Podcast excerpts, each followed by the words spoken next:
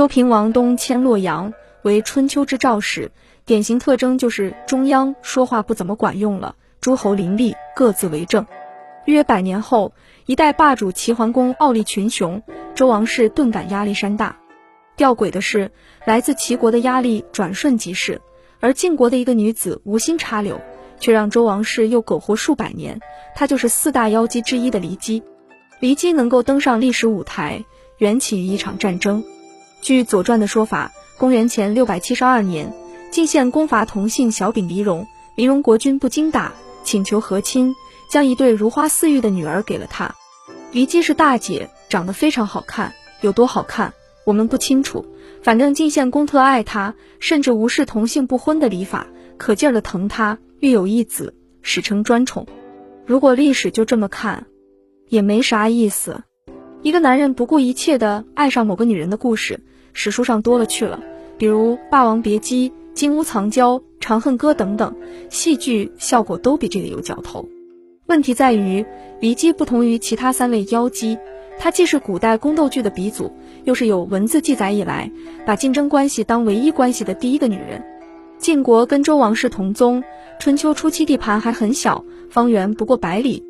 晋献公即位后，看到齐桓公那么牛，觉得做小弟忒没劲，于是秣马厉兵，东征西讨，先后并国十七，复国三十八，统一了山西及陕西、内蒙的部分土地，迅速做了大哥。假道伐国的事儿就是他干的，事业上红红火火，后院同样也燃起大火。说起来俗套，无非夺嫡而已。献公老了，晋国一哥的位置谁来做？太子申生是嫡出，为人人孝，且法定了的，不乏公卿士族的拥戴。重耳夷吾是庶出，口碑也不错。这三子均已成年，任选其中一位，晋国的政局应该不会乱。遗憾的是，献公有心病，他爱骊姬，爱屋及乌，也偏爱骊姬的儿子奚齐。另外，申生是齐桓公的外孙，可能也是他想废除太子的一个原因。骊姬的宫斗本事在其中起了主导作用。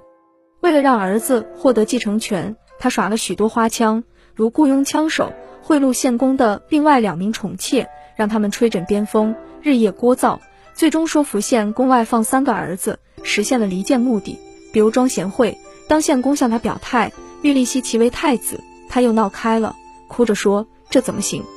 申生会带兵，有威望，废长立幼的事儿不能干，你一定要那样做，我就去自杀。再就是栽赃陷害，先是假传圣旨，让太子行孝祭祀母亲，按规定，太子在祭祀后要将祭祀用的做肉献给父亲食用。他就乘机派人在做肉中下毒，并恶人先告状予以揭发。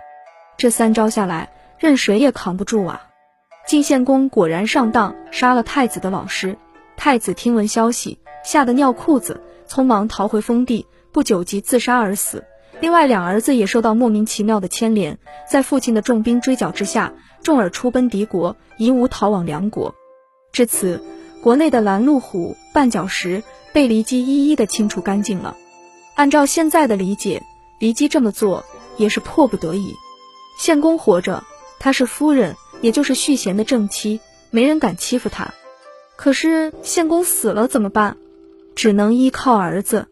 中国人历来讲究妻贫夫贵，母凭子贵，不指望儿子还能指望谁？然则初衷可以理解，操作却尚有瑕疵。他忽视了宫斗戏的基本规则，适可而止。